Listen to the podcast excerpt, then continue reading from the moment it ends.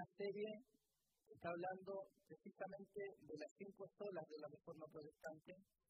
Hemos venido compartiendo esta serie de doctrinas que, lo decimos en algún momento, no son particulares eh, solo de las iglesias reformadas, a pesar de que nacen ahí, sino que muchas de ellas son transversales a lo que es la vida evangélica, o más bien al ámbito protestante de la religión. Hoy día tenemos la posibilidad de estudiar eh, la cuarta sola, que se llama Solo Cristo. Y me imagino que con el nombre usted puede automáticamente intuir de qué vamos a hablar, ¿o no? Evidente, ¿cierto? Vamos a hablar de Mahoma. Pero yo quiero partir esta enseñanza haciéndole una pregunta, que es lógica, pero que nos va a llevar al, al tema. Y esta pregunta es, ¿qué tan importante es Cristo para el cristianismo? ¿Es importante no? ¿Sí? ¿Más o menos? Es muy importante, ¿no? Sin embargo, a pesar de que es importante para el cristianismo, yo me atrevería a decir que hay muchas sectas cristianas o pseudo cristianas en las cuales la figura de Cristo también es muy relevante. Para los mormones Jesús es el Hijo de Dios, el Salvador del mundo. Para los testigos de Jehová Jesús es el Hijo de Dios, aunque no igual a Dios, sino más bien como un ángel. Para los musulmanes Jesús fue un muy importante profeta. Para los budistas Jesús fue un muy buen maestro. Y para los católicos romanos Jesús es Dios encarnado, el Hijo de Dios y el Salvador del mundo. Por lo tanto, matices más o matices menos, Jesús es importante, o al menos muy considerado en todas las religiones cristianas o pseudo-cristianas. Entonces, a la luz de esta realidad, de que Jesús de verdad es relevante para muchas religiones, yo me pregunto, ¿es Cristo suficiente para la salvación o se requiere algo más? Solo Cristo, esta sola, nace en un contexto en el cual se hace evidente la necesidad de reafirmar la obra y la persona de Jesús más allá de lo lógico. Porque evidentemente para usted, para mí y para muchos otros, Jesús es una figura importante. Ya sea porque es el Hijo de Dios, ya sea porque tiene una figura especial en la Biblia, o porque es el Salvador, o incluso porque algunos dicen que fue un buen maestro. Jesús es importante. Y si Jesús es importante, la Iglesia Católica Romana en su momento lo sabía y lo confesaba que era importante, ¿por qué nace entonces este movimiento de la reforma que tiene que levantarse en algún punto de la historia a confesar solo Cristo? Y tenemos que ver en su contexto histórico para que nosotros comprendamos hoy día. Yo les compartí esta frase cuando hablamos de, de escritura, que decía Johann Tetzel, tan pronto caiga la moneda en la cajuela, el alma del difunto al cielo vuela. Esta frase que movió de alguna manera, junto con otros pastores, a Martín Lutero, a clavar sus tesis ahí en la catedral de Wittenberg, nos deja ver que en la teología del catolicismo romano había algo que no estaba encajando con lo que la escritura estaba proclamando. Para ellos, a pesar de que Cristo era el Salvador y el Redentor de la humanidad, no era suficiente, sino que el creyente además necesitaba la intervención de la Iglesia romana para la aplicación de las misericordias de Cristo. ¿Qué fue solo Cristo en su contexto? Fue una oposición. Por un lado, una afirmación de lo que la Biblia decía, y compartida con el catolicismo romano que Jesús es el Hijo de Dios, el Salvador del mundo, pero por otra parte fue una declaración de oposición a la teología sacramental de Roma, porque Roma proclamaba que Jesús era el Hijo de Dios, el Salvador del mundo, pero además ellos tenían una teología en la cual los sacramentos impartidos por la Iglesia terminaban de aplicar la obra de Cristo a la vida de la gente. Y este es un error que los reformadores detectaron y levantaron.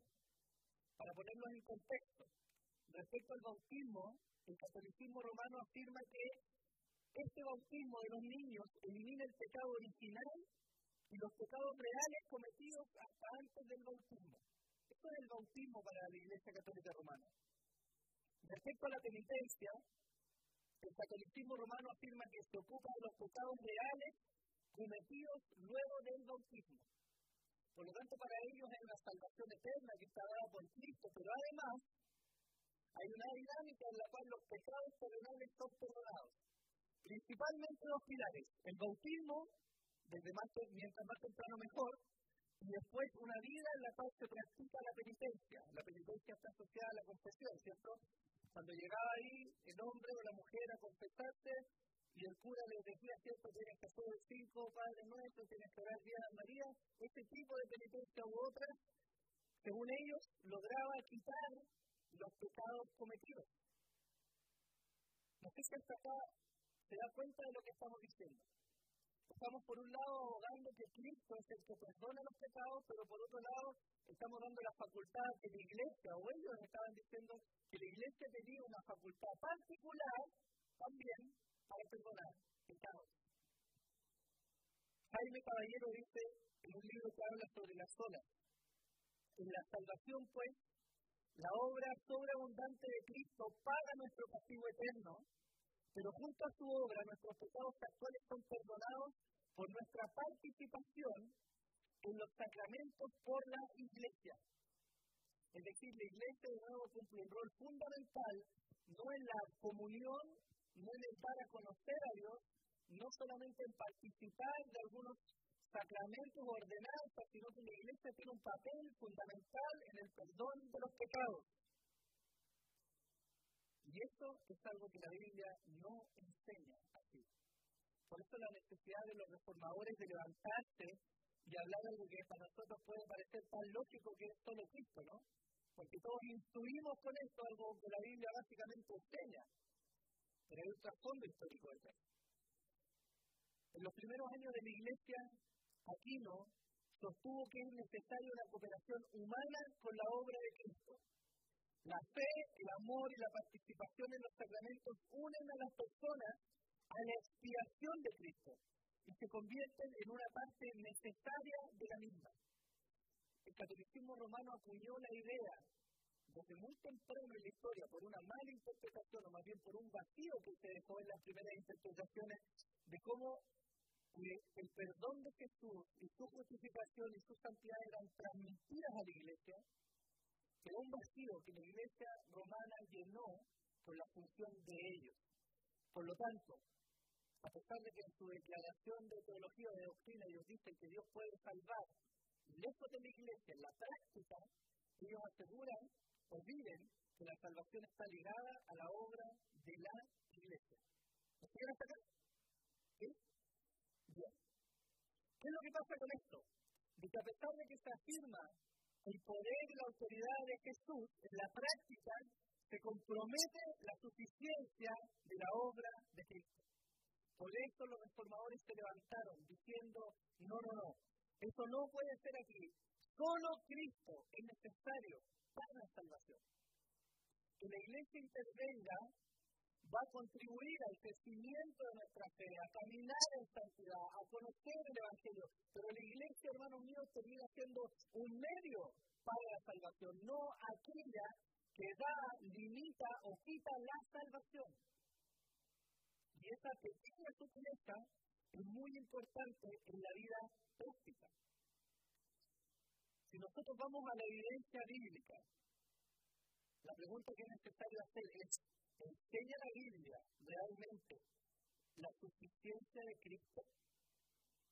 Para esto nosotros tenemos que empezar a ver la historia de la Biblia, porque desde el Génesis al Apocalipsis hay una historia que se va entretejiendo, ¿cierto? Que va narrada de alguna manera entre líneas, mientras se nos explica la creación del hombre, los primeros sucesos, la historia de la formación de Israel, su caída hasta que llegamos a la época de la iglesia. ¿no? Y ahí tenemos el testimonio de todo lo que es el Nuevo Testamento. Pero todo esto se construyó para darnos a conocer un plan que Dios estaba trazando. Y ese plan tiene como foco y como centro la persona y la obra de Jesús. Si vamos al libro de Génesis, capítulo 3, versículo 15, seguramente usted lo conoce. Dice así, y pondré enemistad entre tú y la mujer, y entre tu simiente y su simiente. Él te en la cabeza y tú lo herirás en el calcañar. ¿A quién se le dijo esto? ¿A quién? Puede participar, no se preocupe. Esto se dice en qué momento de la historia? Muy cerca de los inicios de la historia de la humanidad. Apenas el hombre cayó y Dios nota esta caída y se acerca, entrega inmediatamente esta promesa que es, algunos le dicen el proto evangelio, la primera muestra del evangelio de lo que el Mesías iba a venir a hacer. ¿Cuál es esta obra? Destruir la obra de Satanás. Ese es el golpe que se dice que el Mesías va a tener sobre aquel hombre o sobre aquel individuo de pecado. Hermano, si usted tiene una herida, lo conocerán algunos futbolistas que hay acá que no quiero mencionar, que van a jugar y se lesionan. Y esas heridas acá no necesariamente van a limitar su vida, pero si usted recibe un golpe en su cabeza, es muy probable que arriesgue su vida, ¿o no? Porque usted puede vivir sin brazos o sin piernas, incluso sin algunos órganos, pero no puede vivir sin su cabeza. Y la promesa entregada en este momento en Génesis es que la obra de este Salvador iba a destruir la cabeza del enemigo del pueblo de Dios. Yo les pregunto, ¿de quién nos está hablando este texto? ¿De quién? No se atiende. ¿De quién nos está hablando? De Cristo, ¿no? Nos está mostrando desde el mismo inicio la obra de este que iba a venir a culminar la obra de Dios. En Isaías 7:14 se nos dice, por tanto, el Señor mismo os dará una señal. He aquí una virgen concebirá y dará a luz un hijo y le pondrá por nombre Emanuel. ¿De quién está hablando ahí? De Cristo. La Biblia nos anuncia a través de relatos tan claros como estos, o a través de tipos que se llama una figura similar a algo que va a ser, ¿cierto? Nos está anunciando que alguien iba a venir. La historia se arma contándonos hechos reales que ocurrieron, pero mostrándonos el desarrollo de una historia más grande. Jesús. En Isaías 9, del 6 al 7, se nos dice, porque un niño nos ha nacido, un hijo nos ha sido dado, y la soberanía reposará sobre sus hombros, y se le llamará a su nombre admirable, consejero, Dios poderoso, Padre eterno, príncipe de paz. El aumento de su soberanía y de la paz no tendrán fin sobre el trono de David y sobre su reino, para afianzarlo y sostenerlo con el derecho y la justicia, desde entonces y para siempre. El celo del Señor de los ejércitos hará. A Abraham se le dio una promesa, ¿cierto? Dios le mandó, sal de tu tierra y de tu parentela al lugar que yo te mostraré. Y junto con esta promesa se le prometió también una simiente grande, grande, grande, y cuya simiente iba a traer también bendición a todos los pueblos de la tierra. ¿Se recuerda, no? Entonces vemos en la historia cómo este hombre, llamado, pasa más de 25 años, tiene a sus hijos y comienza la descendencia del pueblo de Dios, hasta que este pueblo crece y se multiplica en gran manera en Egipto. Y Dios se acuerda de su promesa y envía a buscar, ¿cierto?, a rescatar este pueblo y lo lleva a la tierra que tantos años antes le había prometido al patriarca Abraham. Comienza a formar en este pueblo un pueblo suyo, comienza a ponerle su sello. El sello de Dios no era un pueblo poderoso, grande, inteligente, era un pueblo santo, porque de ese pueblo iba a nacer el Mesías. Y entre medio que se nos narra esta historia, muchas veces es citado y es prometido aquel que iba realmente a gobernar sobre su pueblo, levantar a su pueblo, traerlo a salvación, a victoria y a libertad. Tenemos muchos testimonios en el Antiguo Testamento. Zacarías 9:9 dice, regocíjate sobremanera, hija de Sión, da voces de júbilo, hija de Jerusalén. He aquí, tu rey viene a ti, justo y dotado de salvación, humilde y montado en un asno, en un pollino, hijo de asno. Hay muchas profecías que, que hablaban del Mesías, ¿no? Y quizás una de las más claras que nosotros conocemos está en Isaías 53, donde desde el versículo 4 se nos dice, ciertamente Él llevó nuestras enfermedades y cargó con nuestros dolores. Con todos nosotros le tuvimos por azotado, por herido de Dios y afligido. Mas Él fue herido por nuestras transgresiones, molido por nuestras iniquidades. El castigo por nuestra paz cayó sobre Él, y por sus heridas hemos sido sanados. Todos nosotros nos descarriamos como ovejas, nos apartamos cada cual por su camino, pero el Señor hizo que cayera sobre él la iniquidad de todos nosotros. En la medida que se nos anuncia al Mesías, se nos va revelando a través de la historia bíblica lo que el Mesías iba a hacer. Él no solo iba a venir como el rey, sino que iba a tener un papel fundamental para con el pueblo de Dios. Este Mesías no iba a ser simplemente un líder de su pueblo. De hecho, no fue el líder político que los judíos esperaban. No era un líder que simplemente iba a levantar esta nación a la gloria que tuvo en algún momento con Salomón o con David. Era un líder particular. Era un Mesías que iba a traer algo que el hombre necesitaba mucho más que el dominio político sobre la tierra, porque el poderío militar en un tiempo de la historia, este líder de quien las profecías nos hablan, iba a traer por fin la solución para que el hombre pudiera tener comunión con Dios. Si algo nos muestra la historia en el Antiguo Testamento, no solo el crecimiento de este pueblo y el desarrollo de profecías que iban a traer un Mesías, sino que nos muestran continuamente el fracaso de una nación para acercarse a Dios? ¿O no nos muestra eso la Biblia? Porque comienza, si de alguna manera pudiéramos verlo así, la espiritualidad comienza a crecer en medio de muchas dificultades y tiene su clima con la historia de David y Salomón, particularmente con Salomón. Y ahí el pueblo gozó de poder, de sabiduría, de dominio, de riqueza, pero sobre todo gozó de una comunión con el Señor.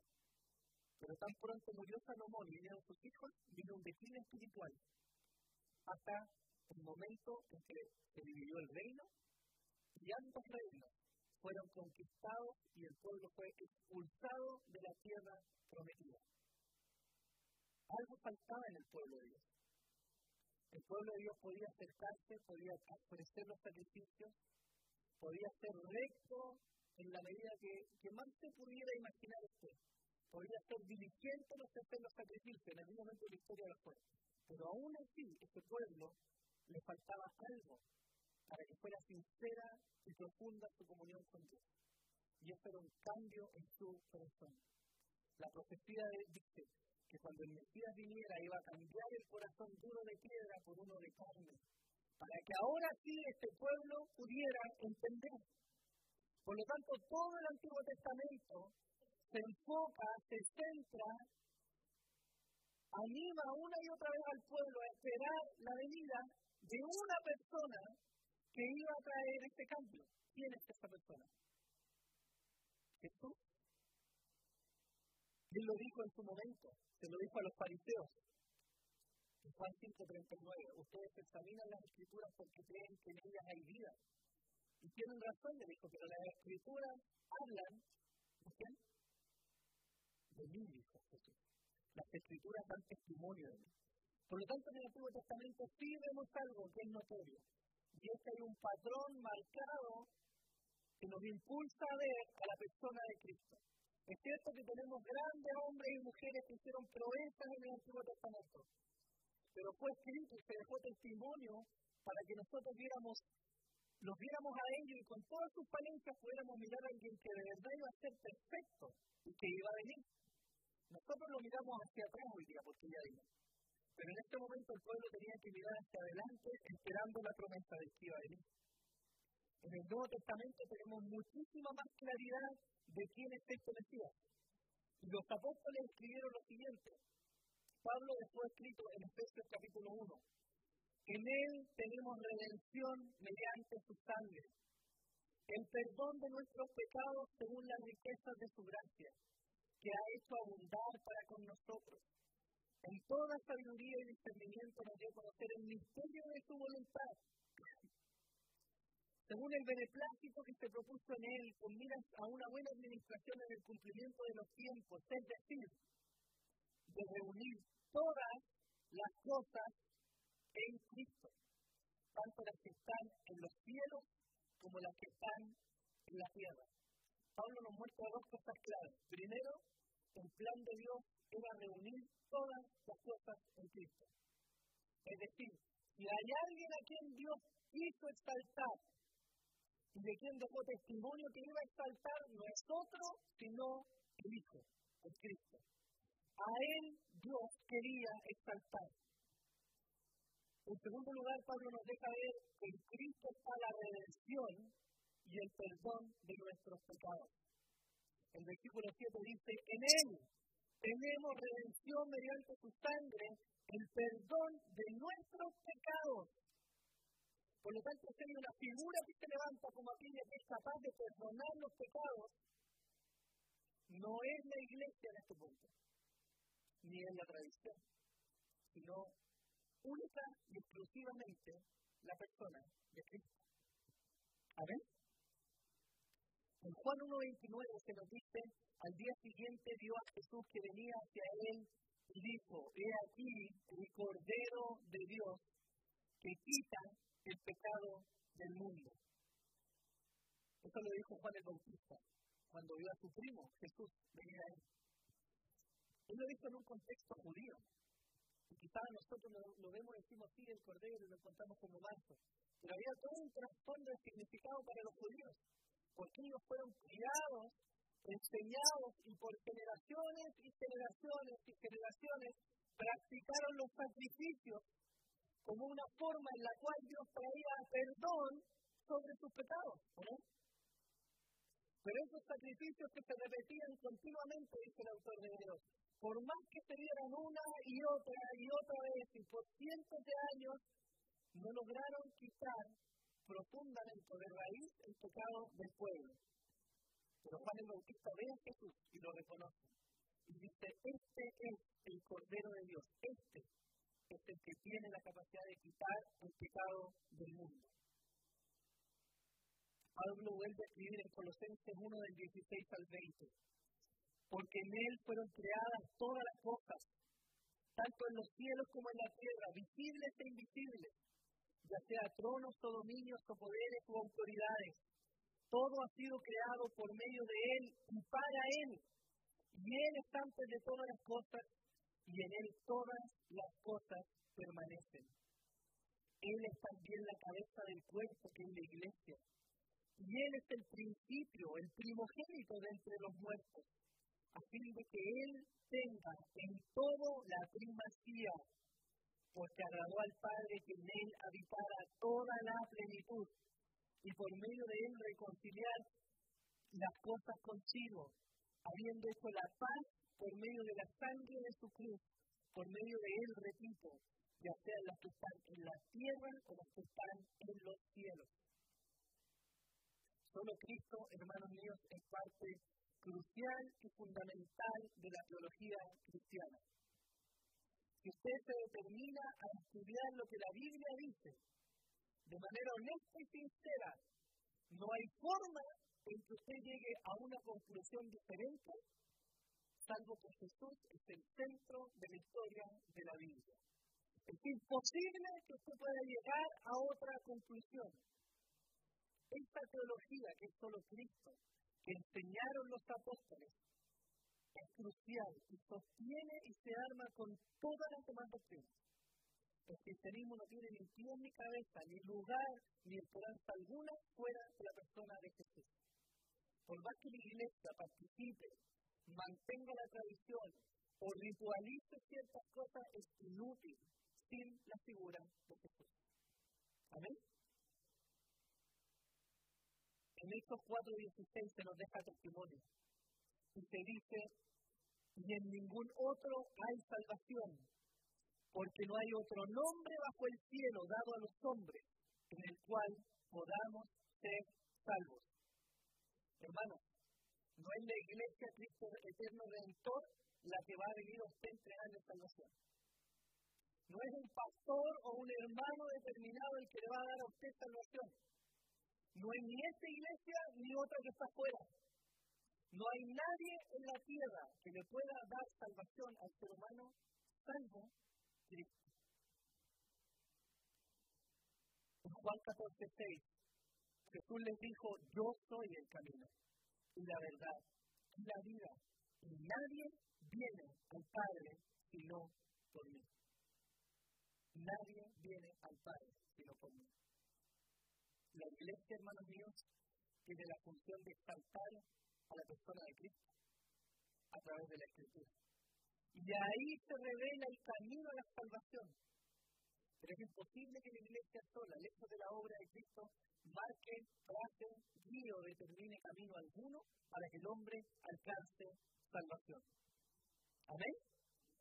Por lo tanto, lo que postulaba el catolicismo romano en este entonces, en este entonces era digno de manifestar y de oponerse a ello.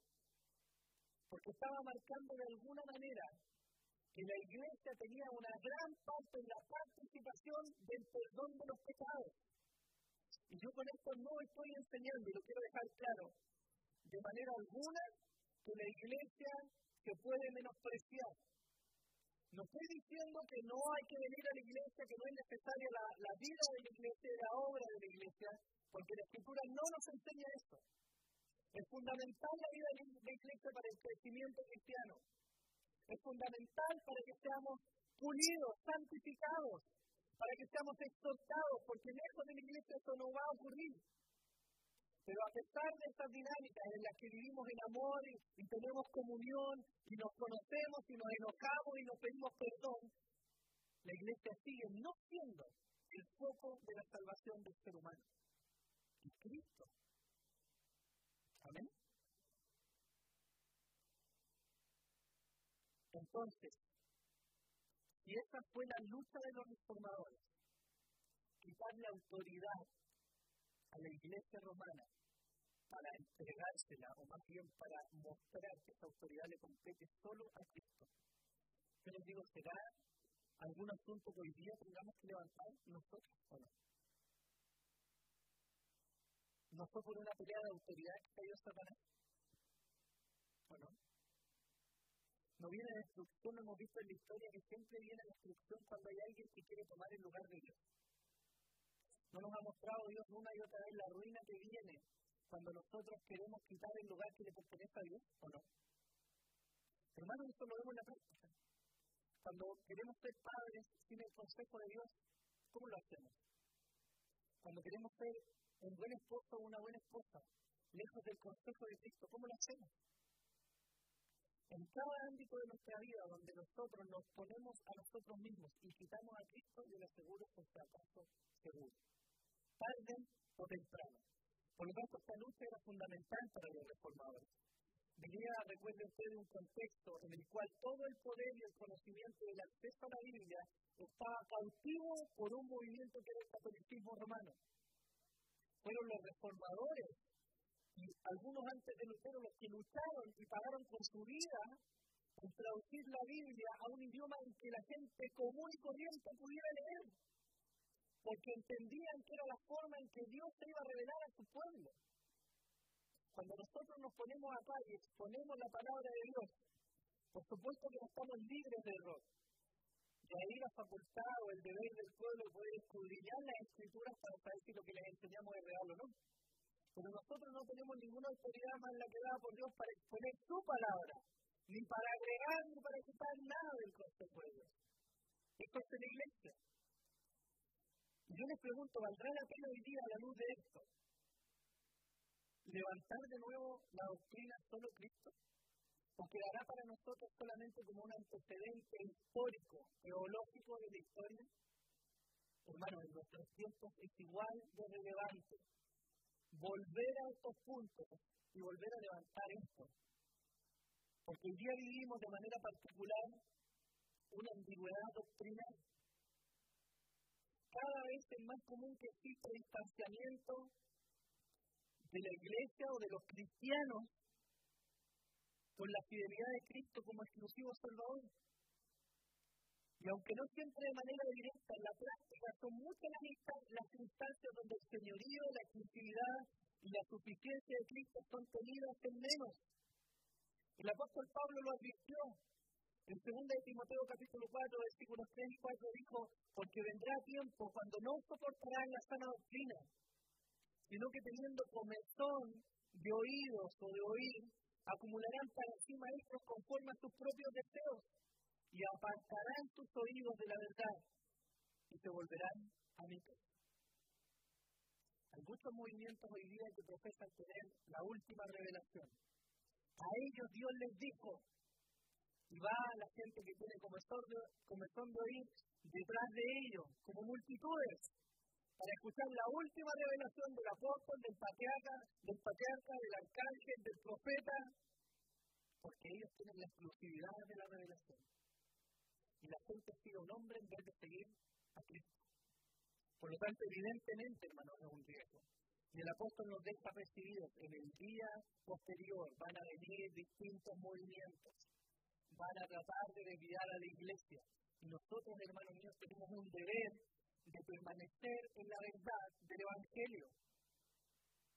Primera de Timoteo 3, capítulo 15, dice, pero en caso que me tarde, te escribo para que sepas cómo debe conducirse uno en la casa de Dios, le escribe Pablo a Timoteo, que es la iglesia del Dios vivo, columna y sostén de la verdad.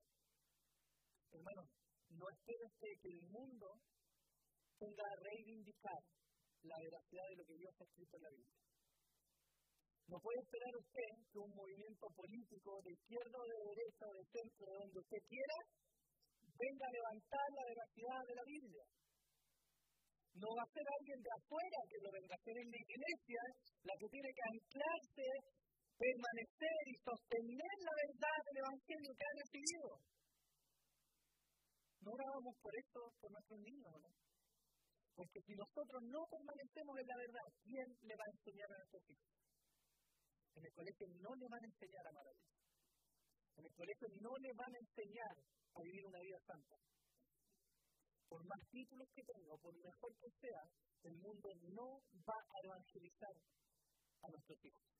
Esa es tarea de la iglesia.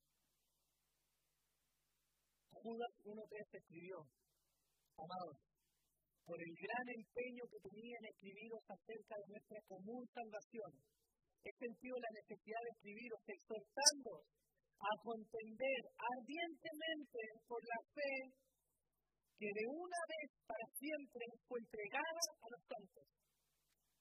Los reformadores lo entendieron. Ellos no fueron pasivos. Ellos no fueron ambiguos. Ellos no dijeron, da lo mismo que crean esto, ¿no? Da lo mismo que crean esto de Jesús. Ellos se levantaron. No se levantaron con odiosidad hacia las personas.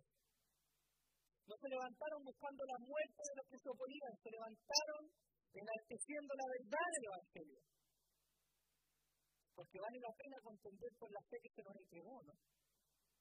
Hermanos, ¿saben por qué? Hay una relación entre lo que nosotros creemos y la forma en que vivimos. Una correcta ortodoxia nos lleva a una correcta ortopraxia, es decir, si creemos correctamente, hemos de vivir correctamente. Pero si, si creemos de manera incorrecta, va a ser evidente, hermano mío, que nuestra vida se va a torcer respecto al camino que Dios ha declarado. ¿O no? Han habido movimientos cristianos o movimientos que han salido del cristianismo por una mala interpretación y han abogado por la poligamia. Evidentemente le conviene al que lo promueve, ¿no? Pero no tiene ningún sustento en la escritura. Y así como hay muchas tergiversaciones y malinterpretaciones. Por lo tanto, la manera en que nosotros creemos, hermanos, nos va a llevar a una vida correcta o equivocada. Si usted comprende que el cuerpo de Cristo, la iglesia, es de alguna manera portadora de la sabiduría de Dios a la luz de las escrituras, ¿va a buscar esta sabiduría o va a vivir en una isla como una ostra? ¿Qué va a hacer usted? Esto lo podemos ver en la práctica. Y una persona que vive ensimismada, apartada, retraída de la vida de iglesia, es la muestra de una persona que no cree que en la iglesia hay sabiduría. Que en la iglesia hay capacidad de consolar, de animar, de fortalecer, de hacer crecer la fe. Cuando nosotros, o la forma en que nosotros administramos nuestro dinero, hermanos, habla de lo que creemos respecto al dinero, ¿no? La forma en que nosotros nos comportamos respecto al culto y al llegar o no llegar, al traer o no traer a nuestros hijos, no habla de lo que creemos en nuestro corazón. Por lo tanto, tiene que tener claridad en esto. Es imposible separar lo que creemos de lo que vivimos. Es imposible. Martín Lutero de esto le dijo en su defensa cuando fue enjuiciado. Es imposible que yo vaya contra mi conciencia. No puedo ir. Soy presa de lo que creo según las escrituras. Ahora de esto hay algo muy importante. Y hay un motivo fundamental por el cual nosotros hoy día debemos defender esto, y creerlo y atesorarlo. Juan 8:32, Jesús hablando dijo, y conoceréis la verdad, y la verdad os hará. Dios está terminado en el mundo, y no hoy, sino hace muchos años. Seguramente usted lo ha escuchado. Siento que dice, hoy vas a la iglesia, te van a lavar el cerebro. ¿Lo ha escuchado, no? Ojalá no lo laven tiempo, hermano. Pero la verdad es que vale la pena entender esto. Porque si usted quiere de verdad que podamos ser libres, la clave para ser libres es conocer la verdad. Martín Lutero lo cuenta en su testimonio. Cuando comprendió la gracia y la salvación por Cristo, se le cayó una mochila enorme que tenía con él. La frustración de no dar la talla al estándar que Dios marca en la Biblia es tremendo, hermanos. Ni usted ni yo somos capaces de agradar a Dios por nosotros mismos ni un solo día. Porque no le amamos siempre con todo nuestro corazón, porque fallamos en nuestra devoción. ¿O no? ¿O soy solo yo? Pero conocer la verdad del Evangelio, hermanos míos, trae libertad. Y donde hay libertad, hermanos míos, hay gozo, ¿no? Y donde hay gozo hay gratitud para amar y servir a Dios. Por lo tanto, esto nos lleva al, efecto más práctico de conocer esta doctrina. Y es que nuestra vida es transformada en la medida que levantamos a la persona y a la obra de Cristo delante nuestro. Hay un peligro que yo me atrevería a decir que es tan latente como las falsas doctrinas o la herejía. Y ese peligro es que nosotros, aunque proclamemos una verdad, no la vivamos en nuestro corazón. Porque parece ser tan peligroso como el creer cualquier distorsión del Evangelio, porque nosotros estemos desconectados de una relación con Cristo. Jesús dijo, yo soy la vida y vosotros los pámpanos el que permanece en mí y yo en él, este da muchos frutos. Porque separados de mí, nada podéis hacer. Hermanos, la expresión correcta del entendimiento de la suficiencia de Cristo respecto a la salvación no es una conducta negligente o apartada de Él, sino por el contrario, una mayor pasión y una mayor dependencia de Él. Jesús le dijo, al que más se le perdona, más ama. Por lo tanto, la medida de nuestro amor es una muestra del entendimiento del perdón que Dios nos ha dado. ¿Entiendes? Por tanto, es imposible que dejemos de predicar acerca del pecado. Porque si no entendemos todo lo que Dios nos ha perdonado, jamás vamos a ser agradecidos. yo por lo menos no estoy dispuesto a vivir una religión legalista bajo la vara en la cual mi propio esfuerzo, mi propio mérito y mi propia devoción me va a llevar delante de Dios. Porque he experimentado lo único que cae es frustración. Pero fíjese usted lo que pasa cuando vivimos en gratitud. ¿No es más fácil arrodillarse orar? ¿No es más, más fácil abrir la Biblia y dejar que Dios nos hable? Cuando somos agradecidos de lo que Dios ha hecho por nosotros, ¿no es más fácil perdonar a mi hermano y a mi hermana? Hermanos, somos necios. ¿Cuántos de los problemas que llegamos a tener a veces en el matrimonio se solucionarían si uno de los dos a estar el moño y amar a su cónyuge? ¿O no? ¿Cuántos malos ratos nos evitaríamos? Pero somos suficientemente orgullosos para no entender todo lo que Dios nos ha perdonado. Porque nos perdonó una deuda así. Y nosotros tomamos por el cuello a alguien por una deuda así de minúscula. Es imposible que vivamos así, hermanos. Solo Cristo es necesario porque nos ayuda a ver el perdón de Dios sobre nuestras vidas y nos ayuda a mirar con misericordia y compasión a otros. Hermanos, ¿quién de nosotros era suficientemente bueno como para que el Señor volteara la vista y nos dijera, yo tengo que salvar a este hermano. Tan bueno que es, tan buena que es, tengo que salvarlo. Ninguno de nosotros, hermano. Si no hay nadie que dé la talla. Por eso levantar a Cristo delante nuestro como figura esencial y suficiente de la salvación nos va a llevar a vivir una vida libre. Hermano, vivir una vida en libertad no es, no vivir una vida en la que nadie le venga a pedir cuenta a usted en la que usted haga lo que quiera, esto no es libertad.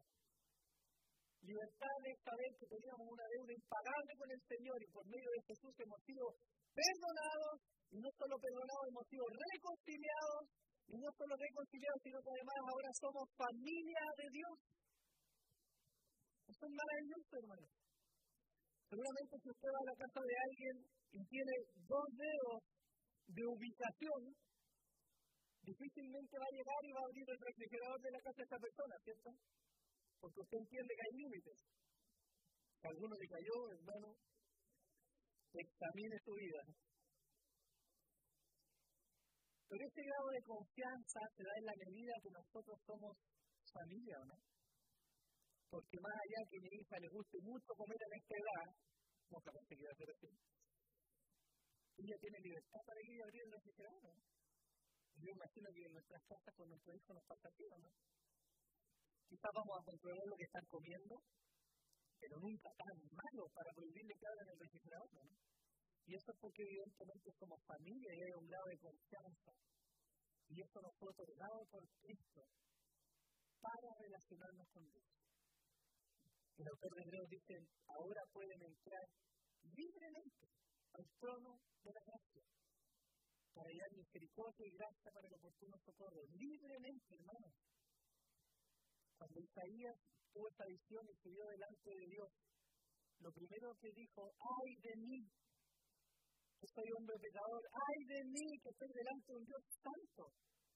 Y hoy día en el Evangelio, el Señor nos dice, oye, puedes entrar libremente. Si te arrodillas a orar, si oras en tu casa, si oras con tu esposa, con tus hijos, si oras en la iglesia, si oras en el camino, Dios te va a escuchar. Y esto, hermano, es por mérito de Jesús. Por lo tanto, evidentemente es una pieza fundamental en toda la teología que vivimos. Y es digno que nosotros le exaltemos hoy día. Yo me pregunto, ¿necesitamos algo más que no sea Cristo?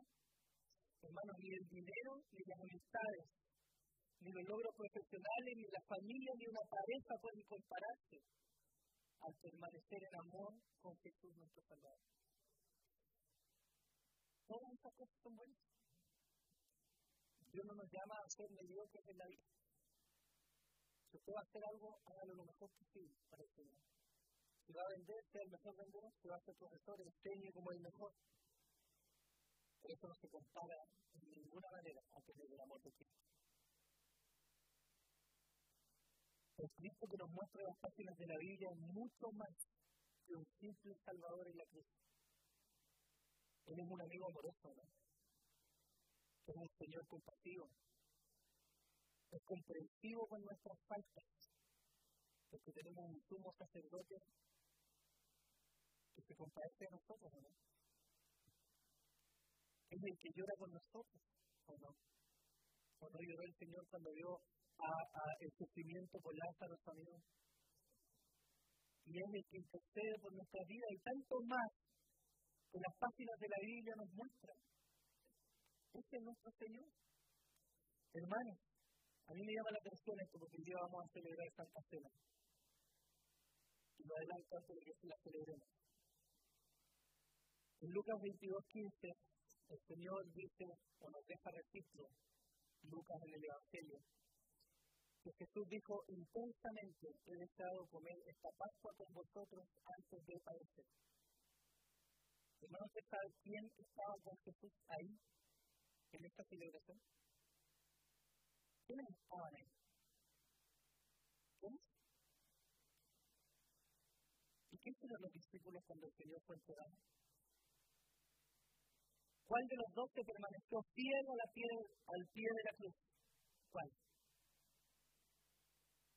¿Alguno permaneció? Todos apartaron. En esta mesa con Jesús, cuando Él dijo de manera honesta, porque si no tendríamos que cambiar nuestra, nuestra teología y decir que Dios es capaz de mentir. Pero el Señor no es políticamente correcto. Si Él dice que nos ama, nos ama. Y si Él dice que quiere estar con nosotros porque realmente quiere estar con nosotros. No es como nosotros. Hermano, qué bueno ver esto, te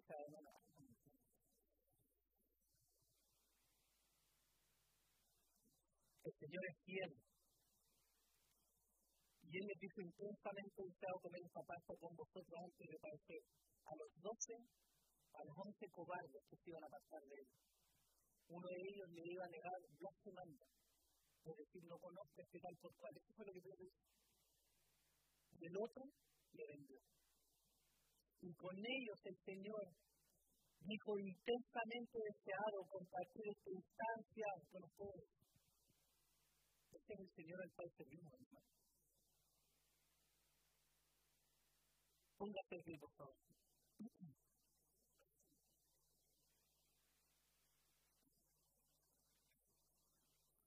en el Evangelio de Juan, capítulo 3, desde el versículo 14 al 17 hay algo que se nos dice. Jesús estaba hablando de lo que iba a acontecer. Y él dice, y como Moisés levantó la serpiente en el desierto, así es necesario que sea levantado el Hijo del Hombre, para que todo aquel que cree en él tenga vida eterna. Porque de tal manera amó Dios al mundo que dio a su Hijo unigénito para que todo aquel que cree en Él no se pierda, mas tenga vida eterna. Porque Dios no envió a su Hijo al mundo para juzgar al mundo, sino para que el mundo sea salvo por Él. Mi oración hoy día, hermanos míos, es que levantemos al Señor en nuestros corazones. Porque nada le va a salvar salvo Cristo. No hay otro camino, no hay otra forma Nadie le va a perdonar y guardar como lo hace el Señor. Nadie puede asegurar su salvación, salvo solo Cristo. Esta verdad levantaron los reformadores. Y yo le aseguro que si nosotros levantásemos a Cristo con pasión en nuestro corazón, nuestra vida sería distinta. Seríamos transformados a una devoción sincera, a un fanatismo honesto, hermanos míos nos amaríamos con pasión, con verdad, seríamos perdonadores, seríamos ayudadores unos de otros, seríamos objeto de consolación para los que están sufriendo. Y nuestra vida espiritual sería muchísimo, muchísimo mejor. Pero nuestro corazón es bueno para levantar ídolos que tomen el lugar de Cristo. Es bueno para levantar personas es bueno para poner en altares alguna pareja, algún hijo, algún hombre, alguna situación, algún título, algún oficio. Pero nada de eso, hermanos, nada de eso se compara con Jesús. Eso defendieron los reformadores y eso es lo que nosotros